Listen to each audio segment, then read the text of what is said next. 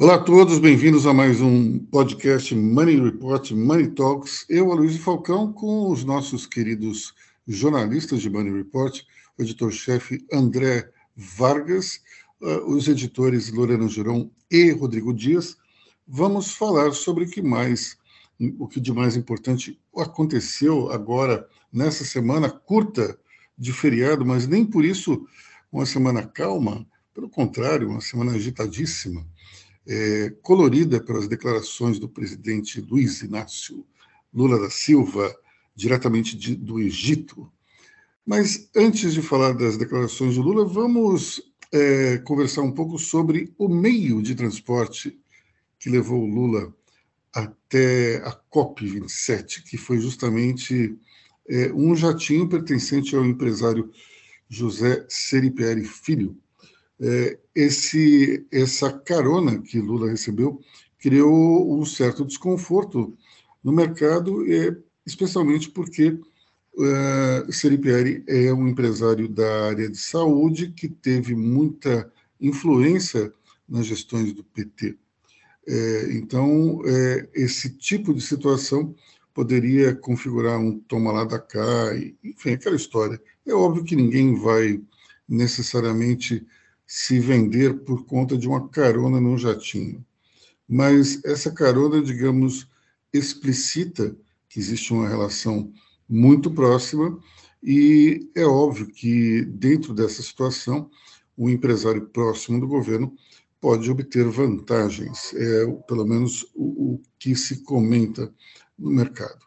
É, não seria a primeira vez, diga-se passagem, na gestão petista esse mesmo empresário indicou o, o chefe da ANS e que era, diga-se passagem, o organismo que fiscalizava o setor no qual ele atua. Então, esse tipo de situação, ela realmente ela mereceria uma, uma atenção dos assessores do presidente e do próprio presidente em si. André Vargas, o que você achou dessa carona? Eu, acho, eu achei que quem ficou de fora da carona foi o compliance político. Eu acho que Lula, nesse momento, levando em consideração o passado recente do partido, ele deveria ser é, é, muito monástico com relação a esse tipo de situação.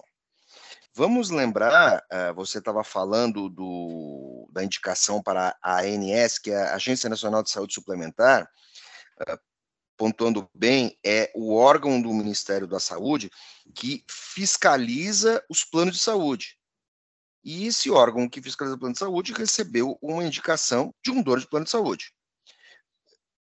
Isso é feio? Na, na verdade, não é dono de plano de saúde, ele é dono de uma empresa que vende planos de saúde.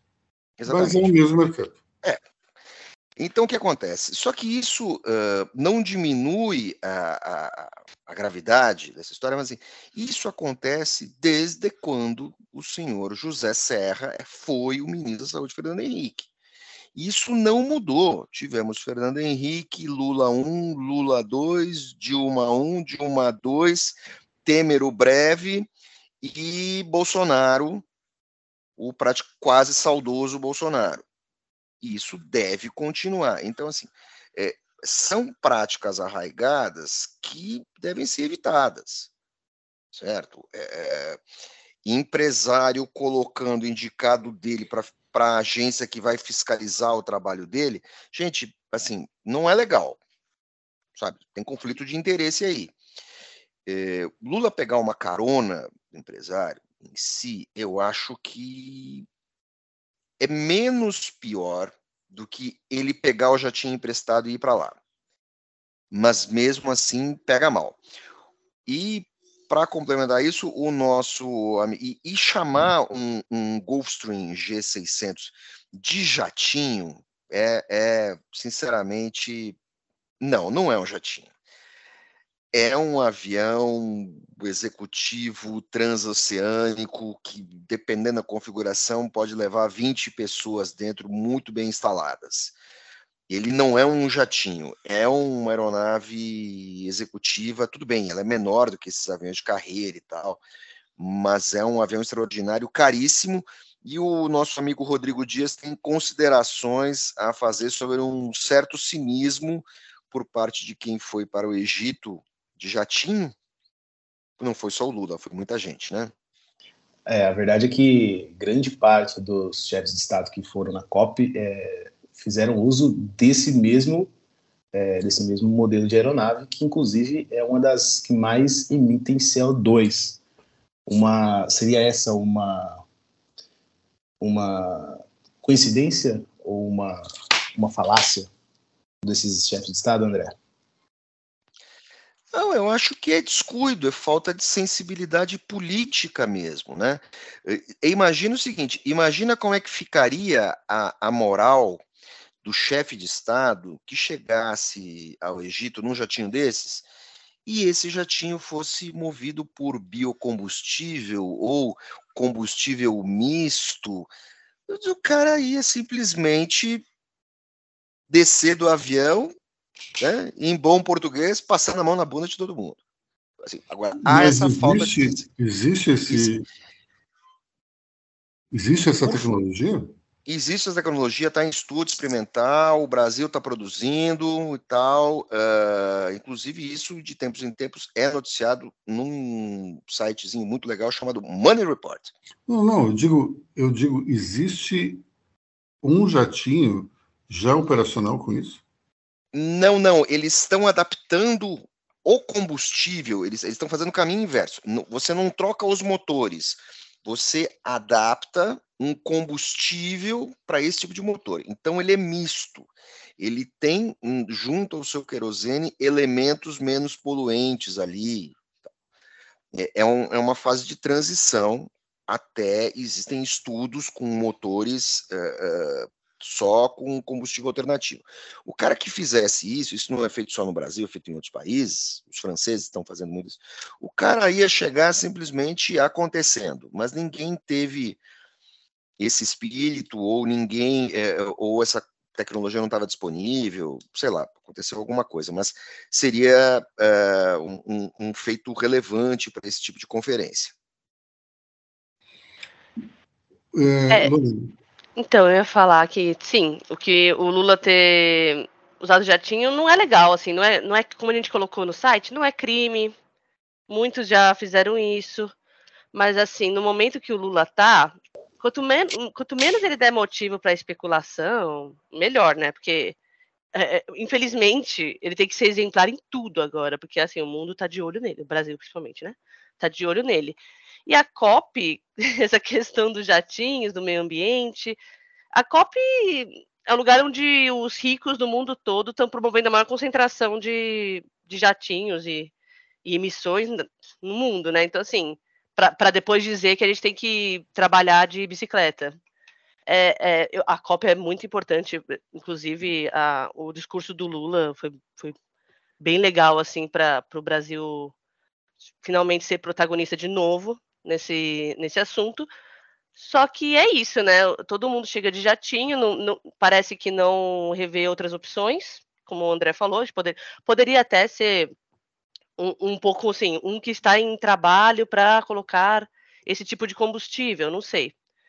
Mas é, assim, o, o Lula não pode dar essa brecha agora. Bom, é, essa questão... Só uma coisa, Desculpe, Luiz.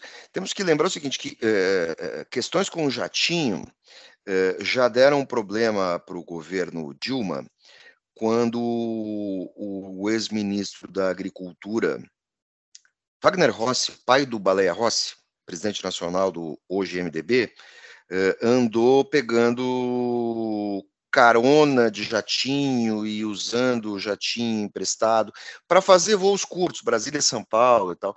E isso acabou uh, levando à queda do ministro, porque ele pegou, já pegou carona num, num jatinho de uma empresa que tinha contratos com o Ministério da Agricultura, sendo que havia havia uh, jatos do governo, tipo, aquele grupo de transporte especial que transporta autoridades, né? É, esses jatos fazem voos regulares de Brasília, São Paulo, Rio. É, isso pegou muito mal para ele, criou um desgaste e aí ele teve que sair da pasta. Bom, é, essa, essa questão do, do jatinho foi, foi encarada como um acontecimento de menor importância pela imprensa internacional, e o fato mesmo que eu acho que agitou é, esse panorama no exterior foi a presença de Lula e, e os seus discursos é, muito bem recebidos pela comunidade internacional. É, tenho a impressão que essa, essa viagem de Lula, com jatinho ou sem jatinho, acaba tendo um saldo positivo muito grande, porque meio que recoloca o Brasil num contexto internacional. É, você pode ser um fã ou um, um desafeto do presidente Jair Bolsonaro, mas é algo absolutamente incontestável que o Brasil submergiu nesses últimos quatro anos em termos de, de protagonismo internacional. É, o Brasil, que sempre foi um país ouvido é, e, e, suas ponderações escutadas, ou pelo menos estudadas, é, nós tivemos aí quatro anos em que havia uma rejeição tão grande em relação ao governo Bolsonaro que nem se discutia nada, nenhuma proposta, ou então o país simplesmente não era levado a sério. Se isso é justo ou injusto é uma outra discussão, mas o fato é que o, o Brasil, é, sob Bolsonaro, ele passou a ser desprezado pelos chefes de Estado, é, especialmente dentro do, do, do chamado G8. Então, temos uma situação é, interessante que é a volta do país a ser bem visto é, pelos, pelos chefes de Estado internacional. Diga, Lorena. Com certeza. É, o Lula, no discurso dele, ele prometeu que vai voltar a ser liderança ambiental, é, promessa de desmatamento zero, cobrança dos países mais ricos, é, redução de emissão, e assim, são coisas que a gente, falando assim, parece o básico, né? Só que a gente se acostumou muito a ver o Bolsonaro usando os fóruns internacionais para culpar indígenas pelas queimadas, é, é, que, que, na verdade é perpetuada por, por, produtores rurais na Amazônia.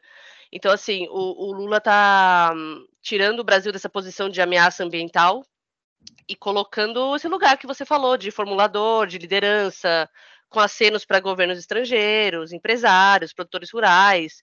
Inclusive, ele, ele falou ontem no discurso que, que a, o, o agro e o meio ambiente têm que andar junto, fazendo de novo essa ponderação que, que o Bolsonaro não estava fazendo, né? E outra coisa que eu achei interessante é que ele disse que o Brasil é, quer combater a fome no mundo, que, que tem sim fome no país, e, e meio que colocou, relacionou a fome com a coisa do aquecimento global, e, e, essa coisa do desigual, e é uma coisa que faz tempo que a gente não ouve no, no país, né? É, esse enfrentamento da, da realidade e, e, e, dessas duas coisas combinando, porque você não resolve um problema sem enfrentar o outro, né? É, os seres humanos, infelizmente, tem esse é, tem que ter essa, essa ligação. Então, para quem, para um governo que não acreditava nem na fome, não acreditava nem no meio, que o meio ambiente estava sendo prejudicado, ah, o discurso do Lula foi assim fenomenal perto, perto do que a gente vivia, né? Bom, nós tivemos um discurso que atendia às expectativas da comunidade ambientalista e, ao mesmo tempo, se contrapôs a, ao que a abordagem do governo Bolsonaro, que basicamente se resumia a dois pontos. O primeiro ponto é: a Europa devastou todas as suas florestas e agora quer controlar a Amazônia. Esse é o primeiro ponto. Segundo ponto que eles diziam, tudo, todo esse discurso ambientalista do Macron, do Emmanuel Macron, é, sobre a Amazônia, na verdade reflete um lobby dos agricultores franceses que querem é, reduzir a importância do Brasil como um player do agronegócio. Bom, o primeiro ponto em relação às florestas, a, a, a gente pode retrucar e daí? Porque, afinal de contas, toda essa devastação foi feita muito antes que houvesse qualquer consciência ecológica. Então, e daí? A gente vai ficar discutindo que os europeus acabaram com as suas florestas entre sei lá, 1.200 e 1.900, isso não faz sentido. E um erro não justifica um outro erro. A gente tem que preservar, evidentemente, o nosso bioma é, natural. E essa questão dos agricultores franceses, então, a gente tem que responder da melhor maneira possível através do mercado. Agora vamos lá, a França é menor do que o estado de São Paulo, se não me engano. Nós temos uma capacidade produtiva gigantesca. Então, nós vamos é, nos preocupar com, com os agricultores europeus. Eles não têm capacidade de, de chegar sequer a um décimo da nossa produção agrícola. Portanto, esse tipo de argumento ele acaba, de uma certa forma, criando é, somente o famoso mimimi. É isso que me irrita em relação aos seguidores do presidente Bolsonaro. Em vez de, de irmos diretamente ao ponto, fica sempre encontrando um atalho para falar, mas e o outro? É que nem na época do início do governo, que quando alguém criticava Bolsonaro, seus apoiadores falavam assim, mas e o PT? E se fosse o PT? Então, isso é meio que uma, uma repetição da, do e se fosse o PT, só que adaptado para o mercado eh, de agronegócio. Diga, André. Com relação aos franceses, é o seguinte: é, a galera não abriu sequer a Wikipedia. É, a França é um grande produtor rural, produz com muita qualidade, mas não produz nas mesmas quantidades. Ainda que eu acho que qualquer província francesa seja capaz de produzir uh, queijos e vinhos e bebidas alcoólicas de qualidade muito superior a tudo que é produzido no Brasil. A questão toda é a quantidade. Uh, Para a agricultura extensiva, só um terço da França presta, que é meio que o terço superior. Nas outras áreas, você tem áreas que não são muito agricultáveis ou se prestam a outras produções, frutas. Então, assim, isso é uma grande bobagem. Outra coisa, coisa que é pouquíssimo abordado, os europeus devastaram as florestas. Devastaram as florestas, claro. Devastaram as florestas para produzir carvão. Assim que a matriz energética europeia foi trocada do carvão, eh, do carvão de madeira, não só o carvão mineral, eh, e, entrou eletricidade, entraram outras matrizes, eh, os pobres pararam de queimar lenha. E, junto com isso, você teve um ciclo virtuoso de mudança de matriz energética e de mudança de conscientização. o que, que aconteceu? As florestas, em muitas áreas, foram recompostas. Eh, eu lembro que quando o Bolsonaro, o Bolsonaro estava contestando os dados do INPE, ele falou, criticou Angela Merkel.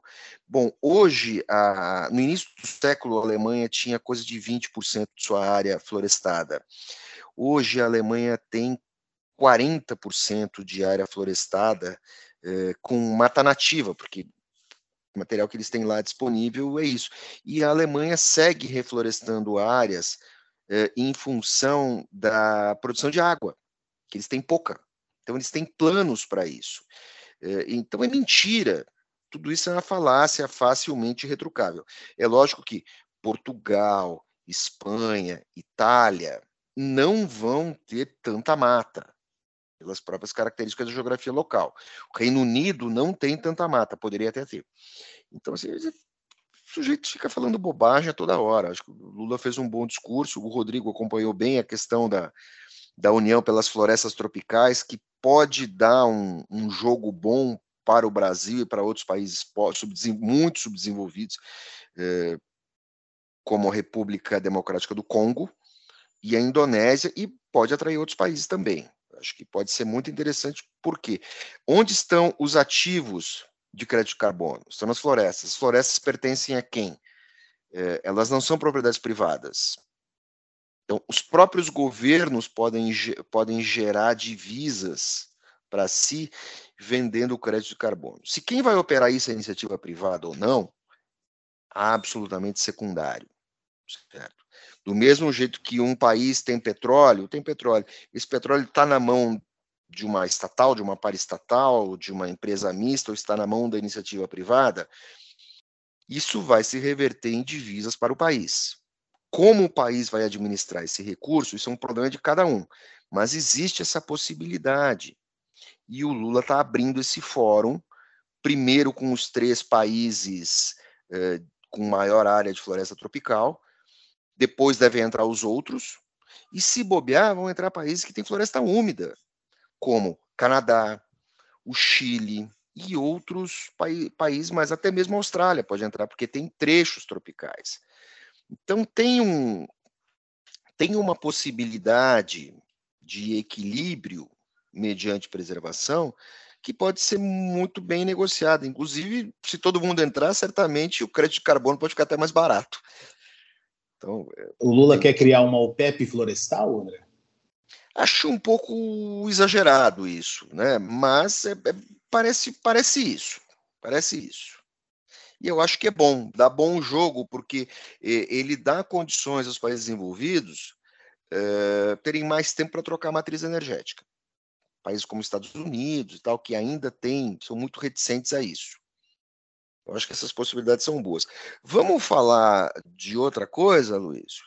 Só, só terminando, só terminando esse assunto, para falar sobre um, um, uma expressão que eu acho que a Lorena utilizou, dizendo os produtores rurais da Amazônia. Vamos só dizer que quem faz a devastação é um produtor rural criminoso, a gente não pode dizer que todos estejam eh, fazendo exatamente esse problema, essa, essa, essa excrescência. Vamos lá. É, os, e o caso Guido Mantega? Caso muito interessante, né? Porque a presença de Mantega dentro da, da empresa, é, da empresa, ou melhor, do, do, do, do, que seria o bolo de noiva hoje, né? Que é o, a equipe de transição no, no Centro Cultural Banco do Brasil, é, desde o início foi bastante atacada porque afinal de contas Guido Mantega é meio que um símbolo da era Dilma e uma era na qual não houve um, uma disciplina fiscal. Portanto, a presença dele dentro dessa equipe significava a possibilidade de, de se ter um governo eh, sem eh, responsabilidade na questão dos gastos públicos. O próprio Lula deu algumas declarações nesse sentido, é, atiçando ainda mais essa, esse receio do mercado financeiro, e tudo ficou meio complicado. Bom, é, em termos é, oficiais, a renúncia de Mantega se dá por conta de, um, de, um, de uma ação no TCU, e essa ação é, em tese, o impediria de exercer algum cargo público. E, e estando na equipe de transição, isso pode ser é, interpretado como um cargo público.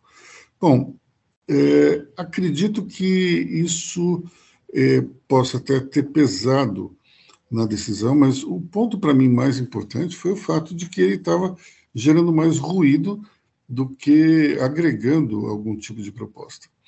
E eu queria, antes de, de falar da, do, do, maior ruído que ele causou, que foi justamente criticar a indicação de, de Ilan Goldfein ao BID, eu gostaria de lembrar uma coisa. Guido Mantega não é exatamente é, responsável pela indisciplina fiscal dos anos Dilma Rousseff. Quem é, é totalmente responsável é a ex-presidente Dilma. Ela que orientava o ministro nesse sentido, e ela sempre teve uma posição é, segundo a qual é, não o, a inflação que se gera por conta do desenvolvimentismo estatal não era problemático. Então, em função disso tudo, é, é óbvio que ele se transformou num ícone da indisciplina fiscal, mas eu, sinceramente, acho que o principal responsável, ou melhor, a principal responsável, é a ex-presidente Dilma. É, não sei se a saída de Manteiga vai dar algum tipo de vai trazer algum tipo de calma ao mercado financeiro, porque Lula falou já duas vezes que esse mercado é muito nervoso, é, que primeiro tem que dar atenção à questão social e depois pensar na, na disciplina fiscal. Eu acho que, que estamos entrando num terreno perigoso aqui. Inclusive, a própria Folha de São Paulo publicou um, um editorial na primeira página, na qual chamava atenção para o presidente eleito de que a disciplina fiscal é o que garante a estabilidade econômica, e sem estabilidade econômica, quem sofre sem nenhum tipo de proteção da moeda é justamente a camada mais baixa. Então, é, nós temos que entender um pouquinho os efeitos que uma economia descontrolada pode causar. Nós vimos, por exemplo, é, no governo Dilma, inflação que, que bateu os 10% por absoluta falta de controle de gastos públicos. Nós tivemos é, também, no governo Bolsonaro, uma inflação muito alta. E as pessoas é, ficavam falando, ah, mas é reflexo do mercado internacional. Isso não é verdade. O governo Bolsonaro foi, em parte, responsável pela, pela inflação que houve no Brasil, que precedeu a onda de inflação no mundo inteiro por conta do Covid. Nós tivemos duas razões básicas para isso acontecer. Primeiro foi que o auxílio emergencial da pandemia gerou bolsões de consumo em regiões do Brasil e, e isso, de uma certa forma, deu uma esquentada na inflação, gerando inflação de demanda, evidentemente. Agora, o fato de os juros terem caído de uma forma artificial, isso é culpa do presidente do Banco Central, Roberto Campos Neto, e do ministro eh, da Economia, Paulo Guedes, gerou um, um, dólar excessivamente alto. E o dólar excessivamente alto, porque nós estamos numa economia globalizada, ele turbinou a inflação. Então, é, é, o dólar ele mexe com uma série de produtos, mas principalmente a gasolina e o óleo diesel. Por conta disso, nós tivemos uma inflação tão alta aí é, entre o final de 2021 e começo de 2022. Então, é, temos que entender o seguinte: é, não dá para depois manipular tudo e falar, ah, mas a gente está com inflação baixa agora e todo mundo está com inflação alta. Tudo bem, mas a gente antecipou a tendência. Só que se tivesse havido um pouco mais de gestão é, na, ali no Banco Central, talvez o juro não tivesse ter subido tanto e o dólar teria ficado mais sob controle muito antes do que agora. E agora a gente está aí aos sabores da, do, da pré-posse de Lula ou pós-eleição, sei lá. Mas o fato é que nós não podemos esquecer que, é, curiosamente, quem melhor pilotou é, nos últimos tempos essas equações monetárias foi justamente o ex-presidente do Banco Central, Ilan Goldfein. Ele conseguiu, além de, de fazer tudo isso, é, promover uma gestão de compra e venda de dólares muito eficaz, ganhando uma, é, fazendo essa carteira de moeda estrangeira crescer simplesmente com a arbitragem. Então nós temos que, que entender melhor como funciona tudo isso e, e, evidentemente preservar a independência do Banco Central, mas não dá para dizer que, olha, o Roberto Campos fez uma gestão totalmente primorosa. Ele tem também é, algumas páginas coladas aí nesses últimos quatro anos. É, bom, é, a gente precisava falar um pouco também. Luiz, só, só, uma coisa. É, Guedes e Roberto Campos são os Guido Mantega de Bolsonaro, que por sua vez é uma espécie de Dilma Rousseff de si próprio? Eu acho que menos o Roberto Campos e mais o Paulo Guedes.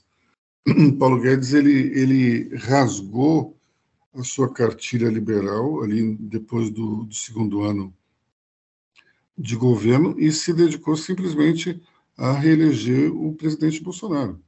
Ele acabou engolindo uma série de, de, de medidas populistas é, para justamente tentar melhorar a penetração do presidente Bolsonaro junto às camadas mais pobres da população. Então, me parece que, sob esse aspecto, ele tem é, esse mesmo aspecto é, de soldado que Guido Mantega teve em relação a Dilma.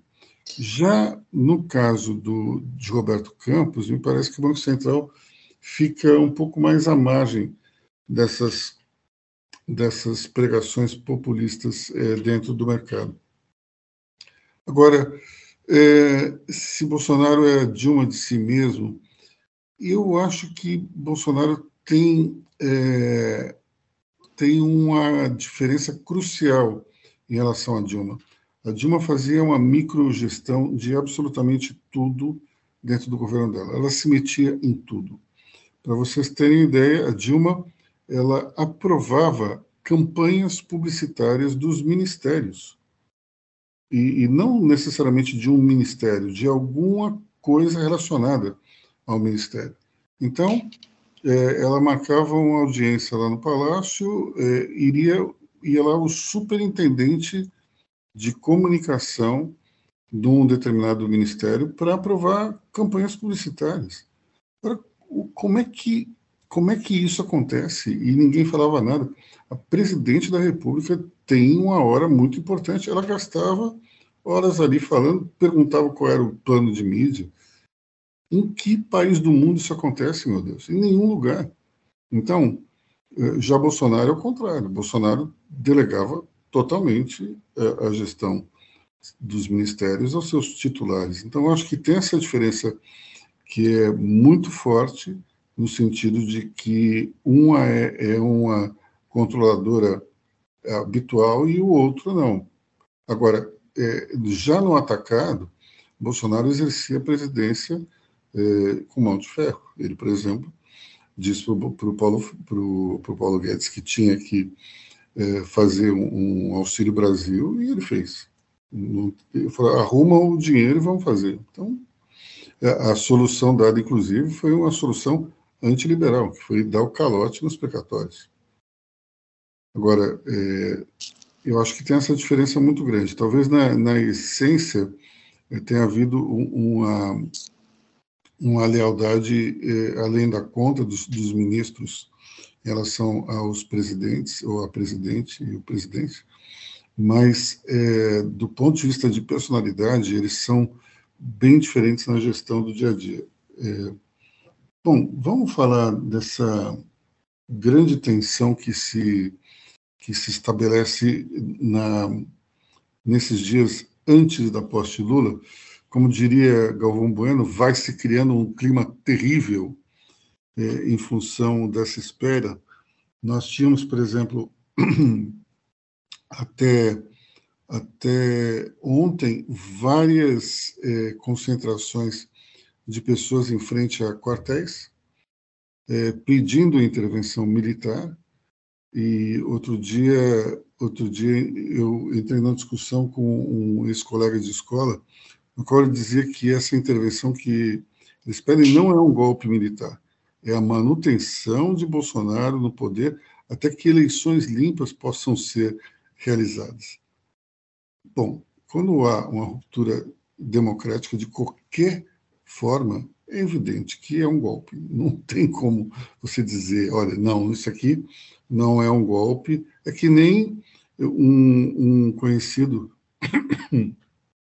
que algum tempo atrás ele, ele teimava em dizer, aliás, citando Bolsonaro, que não tinha havido golpe militar. E Bolsonaro dizia, não, não teve, a presidência eh, foi decretada vaga. Ora, como assim? E o Pedro Aleixo, que era o presidente do Congresso? Ele, tá, ele, ele se desmaterializou na hora em que eh, João Goulart não estava mais em Brasília. Bom, diga-se passagem, quando, ele, quando a presidência foi declarada vaga, eh, o presidente João Goulart ainda estava em solo nacional. Portanto, isso não poderia ter sido feito. Especialmente porque havia o presidente da Câmara, que, é, que era o próximo na linha sucessória, de acordo com a Constituição vigente, ele poderia ter assumido o, o cargo, mas, enfim, é, se criou ali uma gambiarra jurídica para se tomar o poder. Então, claro que houve um golpe. Não dá para dizer que não houve golpe. Quando você tem tanque na rua, claro que tem golpe. Diga, André. Mas, Aloysio, é, a questão toda é o seguinte, né? É, o pessoal está esperando o general Godot, né? general Godot não vai vir, certo? E, e você tem. É, é, enquanto isso, a gente falou de Bolsonaro e tal, Bolsonaro inaugurou é, é, um novo mandato, né? Ele é o primeiro presidente a ter um, manda um mandato, na prática, de três anos e dez meses. Ele vai, ele está completando hoje quase 20 dias sem aparecer no Palácio do Planalto. Bom, dizem que ele tem um problema na perna, mas eu me pergunto, mas e, e o tal histórico de atleta? Será que é complicado? Eu vou falar uma coisa para vocês. Eu tive um problema na, no quadril, seríssimo. Fui operado e nem por isso, tirando ali talvez uma semana que eu tive que ficar mais imobilizado, eu passei a frequentar o, o escritório, lá a sede, a nossa redação, assim que eu pude. Agora, todo esse tempo, acho estranho. E acho que esse silêncio é pior ainda. É um silêncio que acaba estimulando é, esse clima de golpismo no ar. Acho que cada dia que passa, você tem uma fake news que surge, uma teoria da conspiração que aparece. Eu acredito que a gente. É, eu, eu achava que iria ter o Natal, chegar o Natal, mas não iria chegar o dia 30 de, de outubro. Agora, eu acredito que a gente vai ficar nessa tensão pré-posse muito grande. Diga, Rodrigo. E seria, Luizio, uma oportunidade única para o Bolsonaro é, assumir esse papel porque a partir do momento que o Valdemar da Costa Neto, presidente nacional do PL, depois de 10 anos fora do cenário, fora de, de, de do cenário político, é, na prática, né, fora da linha de frente, por, nos bastidores, é, anuncia que não vai é, é, é, se alinhar com o governo Lula, que não vai nem conversar com, com, com o presidente Lula e que vai dar um cargo para o Bolsonaro, para a Michelle, vai dar uma residência, o partido vai bancar nos próximos quatro anos uma, uma estrutura para ele é, deixar vivos os valores liberais e tudo mais, essa seria uma oportunidade única. do Bolsonaro. Sim, e, e, e, eu acho a estratégia do, do, do Valdemar é, é absolutamente é, é, plausível. E porque da mesma forma que o Bolsonaro está sendo é, não está sendo utilizado como o Lula foi no passado, mas a política gira. Daqui quatro anos, a população pode ficar de saco cheio do PT e querer o Bolsonaro de volta. Então, assim, é, ele está perdendo a oportunidade única de se é, é, pronunciar e tomar posição de, de alguma coisa. Lorena. Eu concordo, assim, agora é a hora dele se mostrar como líder da oposição, né, do próximo governo, e a ideia, assim, a gente sempre viu o Bolsonaro, eu não sei se fazendo coisas é, oficiais de governo e tal, mas pelo menos quieto o Bolsonaro nunca ficava. Pelo menos estava lá, ou, ou, os filhos, né? Que eu acho que agora os filhos estão fazendo esse papel, né? É, de falar, de apontar. Só que ele está totalmente desaparecido, no, acho que por causa do aviso prévio, né? E a impressão que a gente tem, que eu pelo menos vejo muito nas redes sociais, é que ele está renovando passaporte, apagando documentos, coisas que as pessoas estão dizendo, né? É, e, mas enquanto isso, o, os, os, apoiadores dele estão lá em, em, no modo automático, tá agora andando e falando sozinho, sem nem precisar dele reforçar nada, pedindo ainda golpe. Eu acabei de ver a matéria aqui que mandaram que, que ainda está rolando as manifestações, então continuam, continuam a perseguir jornalistas, é, professores, os ministros do Supremo que foram perseguidos lá em Nova York, e também não teve não teve fala nenhuma do Bolsonaro sobre isso. Então, assim, a gente está agora num piloto automático até, até a posse do Lula, e o Lula já é praticamente considerado o presidente. Quantas vezes aqui é, a gente está lendo aqui, pessoa fala, as pessoas estão conversando e falam, ah, é o presidente Lula, só que ele nem é presidente ainda. A gente tem um presidente que, que falta pouco tempo, mas falta. Hoje eu vi uma coisa no rádio engraçada, que, que o, o, o âncora do programa dizia que a impressão que, tem, que se tem com o sumiço de Bolsonaro é que Lula é o presidente fato e Alckmin é o presidente exercício. aliás, aliás, ver o Alckmin, o, o, o Alckmin que, quem diria, quem diria o Alckmin é, pedindo uma âncora maior no, no, teto de gastos, que o teto de gastos do jeito que está não é mais problema do que solução. Gente, eu, eu, eu sinceramente, eu estou abismado com, com, com, esse lado com esse lado social do, do Geraldo Alckmin. É, e o Alckmin, querendo ou não, tá, tá fazendo agora o papel de acalmar o mercado, né? Enquanto o Lula tá falando, ele tá ali no, no seu, no seu papel de falar, gente, calma, olha isso, olha aquilo, vamos analisar bem. Então é interessante mesmo. Mas olha, do ponto de vista estritamente macroeconômico, eu lembro que na época em que se criou o teto de gastos, o economista Gustavo Franco ele foi contra justamente por conta do, do o teto ficava fixo e o chão ficava móvel. E ele dizia que isso iria criar algum problema. E ele dizia que não precisava ser algo que ficasse na Constituição. É, o que Geraldo Alckmin quer é justamente tirar o teto de gasto da Constituição e se criar um outro mecanismo de controle. Ele não está dizendo que uh, nós teremos que ficar com um liberal geral, não é isso. Mas ele, ele acha que é, o teto de gasto, do jeito que ele é, ele tem uma série de problemas e ele não é o único a achar isso, não inclusive pessoas da comunidade liberal, como é o caso do Gustavo Franco. Portanto, é, e, e, eu lembro até que Gustavo Franco falava assim: eu não sei porque o Meirelles está tão, é, tão envolvido nessa discussão e faz tanta questão de um teto de gastos.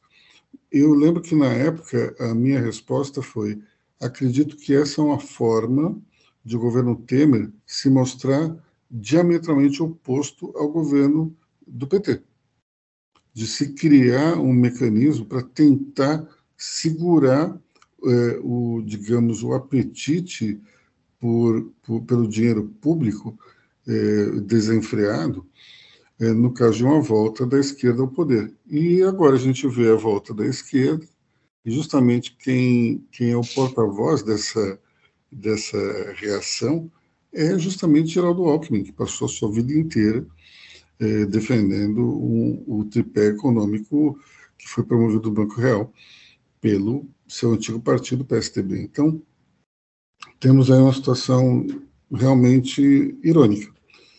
É, dentro dessa grande tensão, que envolve saída de, de manteiga, é, o, o próprio, a própria abordagem agressiva aos ministros do STF em Nova York, temos também o ministro Alexandre de Moraes é, congelando contas de, de empresas que estariam por trás do financiamento, estariam financiando é, bloqueios nas estradas e tal.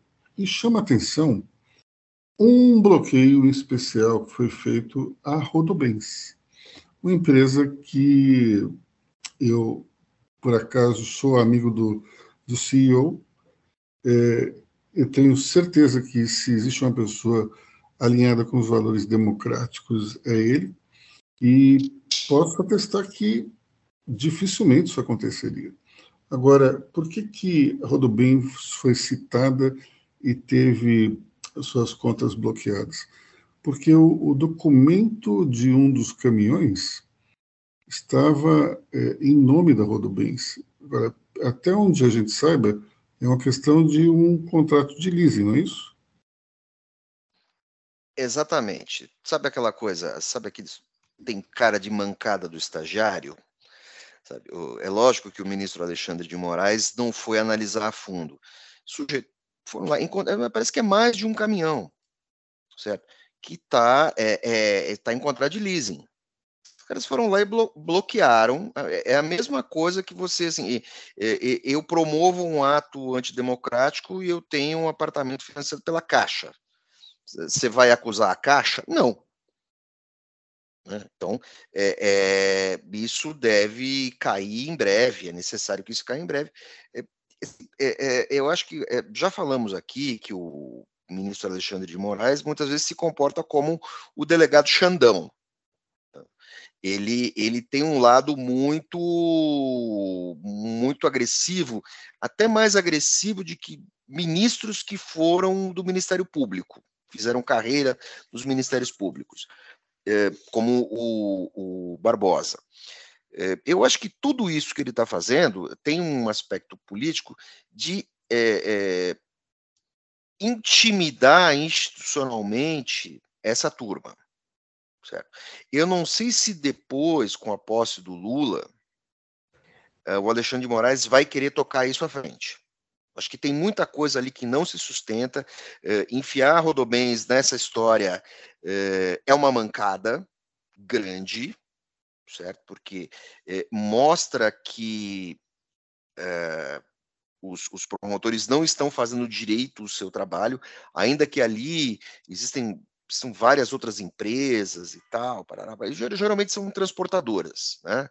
Quando a gente fez aquele levantamento dos casos de ameaça de morte no Rio Grande do Sul, eh, a gente descobriu, nós não citamos que não havia provas, mas que quem financiava tudo aquilo eram transportadoras e uma indústria e uma e uma indústria têxtil, certo? Mas como a gente não conseguiu provar, não citamos. Então, assim, acho que cria um, um desgaste desnecessário, eh, dá munição aos bolsonaristas, certo? Dá munição aos bolsonaristas, cria, cria uma situação uh, uh, muito negativa que tem se estendido, porque esses inquéritos não andam. A principal questão é assim, ah, tudo bem, você vai lá, você identifica, você faz uma investigação, e aí? O que, que você vai fazer com isso? O que, que você vai fazer com os empresários que defenderam uh, uh, um golpe naquele grupo de WhatsApp? Você vai deixar a vida dos caras em suspenso? Uma hora isso tem que andar. É, você, você tem, é, assim, por mais que o sujeito tenha feito lá o que eu classifico uma besteira, mas é muito mais que uma besteira, aqui você tem que dar andamento nisso. Não pode ficar parado. Assim, na hora de punir o Roberto Jefferson, na hora de punir a Sarah Winter, na hora de atrás o Alan dos Santos, tudo bem, eles foram na hora de punir o, o deputado não eleito, o Daniel Siqueira, isso? A coisa andou. Agora, estão botando um monte de gente nessa conta. O que, que você vai fazer com esse pessoal todo? E como você vai fazer isso de um jeito que não pareça de fato uma perseguição por parte do judiciário? Então, assim, cria-se um impasse, é uma situação delicada. Né? O, o, o, caso da Rodobens, apesar de ser grave, né, um, um, erro muito visível, é, ele é fácil de resolver. Porque você, sua empresa vai lá com seus advogados, entra com recurso, barará, barará, pronto, resolve, tchau. Você vai atrás do sujeito que tem a posse do caminhão, se for o caso. Agora, o que me preocupa são os outros casos. Não que eu tenha alguma simpatia por quem defenda atos antidemocráticos e ache que essa eleição não foi válida. Mas cria-se um impasse e isso vai, uma hora, se virar contra o, o ministro. Diga, Lorena. É, eu concordo totalmente. E, assim, nesse caso, eu acho que o Moraes está tentando mostrar que está disposto, né, ir até o final dessa história e, e mostrar um efeito demonstrativo, mais do que tentar levar alguma coisa. Então, assim, é, ele tem a expectativa, as pessoas, as pessoas que financiaram os atos, elas tinham a expectativa de que o Bolsonaro, se o Bolsonaro ganhasse a eleição, elas seriam premiadas por esse governo, né? Mas ele perdeu, aí eles tentaram é, é, melar o jogo, digamos assim, e não conseguiram. E agora, com, com esse com essa, essa, essa isso que o Moraes está fazendo, eles não vão ter dinheiro e, vai, e as manifestações talvez cedem um pouco. Assim, é, é, eu acho que mais do que tudo é isso que o Moraes está querendo fazer. Não, eu não vejo muita consequência depois, né? Que nem o André está falando. Não... E, e precisa dessa de maior cuidado mesmo, assim, não é só vamos parar e, e pega, pega essa empresa, pega essa empresa, pega essa empresa, é isso, corta tudo. Tem que ter essa análise mais profunda para você não, assim como o André falou, dar munição para a galera continuar com esses atos.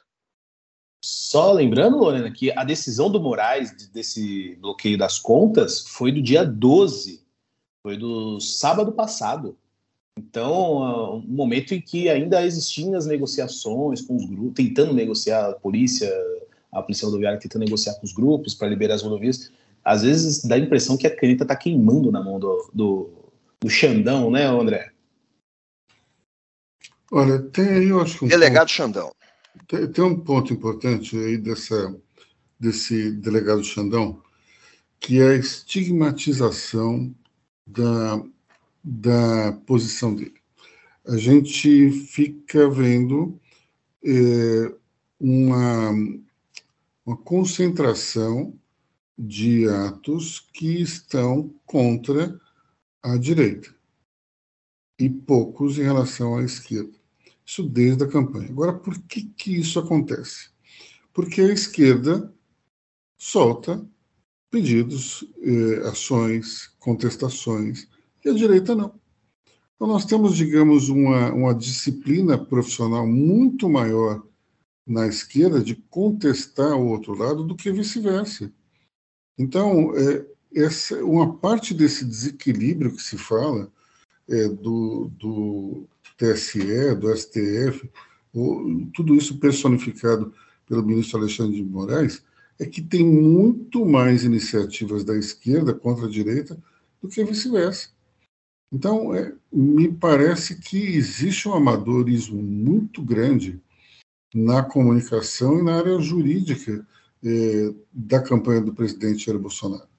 Isso tudo se criou um, um prato cheio para a esquerda sofrer, porque você tinha fake news ou exageros, para cada fake news e para cada exagero vinha uma contestação. Isso não acontecia do ponto de vista é, contrário.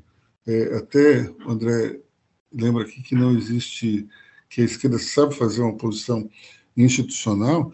E eu lembro, por exemplo, da, da, de uma tropa de choque do PT, que era o Palocci, Zé Dirceu, é, Vicentinho, mais outros deputados, ali no governo Fernando Henrique, que eles simplesmente travavam a pauta, porque eles conheciam o regimento como ninguém.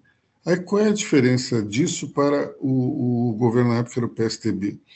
Aí você tinha Aécio, você tinha Márcio, é, o nome dele, que era presidente do, do BNDES, enfim, você tinha todos os deputados bonitos e cheirosinhos do PSDB que mandavam os seus assessores lerem o regimento. Eles não sabiam absolutamente nada. O pessoal do PT era disciplinado, eles sabiam o regimento da ponta da língua. Talvez é, eles, eles pudessem receber o prêmio, prêmio Eduardo Cunha de conhecimento do, do regimento interno da Câmara dos Deputados, porque os outros não conheciam, então eles sabiam como travar uma pauta como ninguém, porque o, o, o regimento estava na, na, cabeça deles. Agora, já os outros não, era um, tinha que chamar um assessor, que às vezes não estava nem no, na, na votação, aí se perdiam oportunidades, mas o fato é, quando o, o, PT faz oposição, ele faz, ele sabe fazer. A maior parte é, da vida inicial do PT foi desse jeito, então está no DNA deles. A gente. Ah, outra coisa que o André lembra, que sempre teve a Secretaria das Assembleias Legislativas. Isso também dá um poder de fogo gigantesco na hora de você criar. Não, e, e foi lá que eles aprenderam esse jogo. Muitas vezes a, a, a, presidência da Assembleia era do Partido de Situação, era do PDS, era do PFL, PMDB, PSDB, mas o PT negociava para ter a secretaria. E, e, na secretaria você controlava uma série de movimentos de bastidor e você conseguia usar o, o manual, né? jogava de acordo com o manual. Foi lá que eles aprenderam, foram lá que eles eh, exportaram essa tecnologia. Depois, eu estou falando lá dos anos 80. Depois eles exportam essa tecnologia para o governo Fernando Henrique. Uhum. E depois eles são vítimas dessa tecnologia, digamos, desse conhecimento no governo Dilma. O André, é, só fazendo um adendo, no, pegando o gancho que o Luiz disse, em relação ao, a essa estratégia do PT, a estratégia do governo Bolsonaro, eu pós, pós as eleições eu, eu tive alguns encontros com, com alguns integrantes que compõem a equipe do presidente Bolsonaro e eles me disseram que em muitos momentos da campanha, enquanto o governo sofria censura, sofria queda de contas, é, a equipe jurídica do, do, do Bolsonaro é, colhia, colhia argumentos para derrubar, por exemplo, contas que, que, que, praticavam fake news contra o governo, por exemplo, o André Janones. Em algum desses momentos, é, isso não foi feito, não, não, não foi. É, o processo não seguiu, única e exclusivamente porque o presidente Bolsonaro não deixava. Então, assim, é, enquanto o, o, o, presidente via seus aliados sendo totalmente prejudicados durante a eleição, e ele não deixava, ele não queria revidar com a mesma moeda. Então, assim, é, é um fato bem curioso. Bom, para a gente eu, encerrar, diga, André. É, eu conversei com pessoas ligadas ao PT, é, isso é importante numa redação, cada um é, ir procurar informação de diferentes lados, e eles me contaram o seguinte: que se a equipe do Bolsonaro conseguisse derrubar o Janones, o Janones automaticamente usaria esses argumentos para derrubar todas as contas, todas as contas de fake news usadas pelo governo Bolsonaro, porque isso já estava mapeado.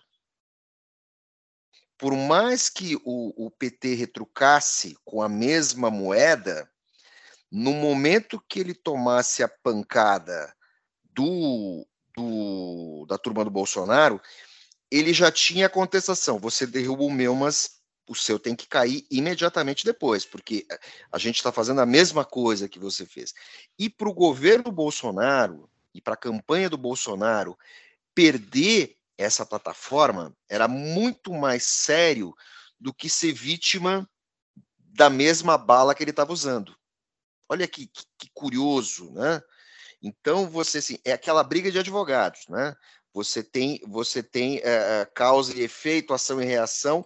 O Bolsonaro apostou em manter o ativo que ele tinha. O resultado tudo bem, assim, não foi por isso que ele perdeu a eleição, mas foi um, um, um, uma tática que ele adotou para manter a estratégia de, de, de reeleição dele viva. Né? É isso aí. Bom, para a gente encerrar aqui esse, esse bloco e o podcast como um todo, é, de, da grande tensão, é, tinha sido marcada uma greve de caminhoneiros para hoje, e segundo o Jornal Globo, seis rodovias federais estão bloqueadas é, a fonte é a Polícia Rodoviária, mas os meus amigos do mundo da logística me mandam aqui um boletim dizendo que já são 10. 10 rodovias federais bloqueadas. Vamos ver como é que esse protesto ele, ele se desenrola. Me parece menor do que os anteriores, e, portanto, isso talvez signifique que é, o, essa onda esteja diminuindo, ou pelo menos está menor do que a, a última manifestação. Então, acho que é isso aí, pessoal. Ficamos por aqui, já estamos mais de uma hora de, de gravação. É, desejando um grande fim de semana para todos. Até a próxima. Bom final de semana para todos, menos para mim, que estou de plantão, mas sejam felizes, pessoal. Até mais. Um ótimo fim de semana a todos e até a próxima. Obrigada, ouvintes. Até semana que vem.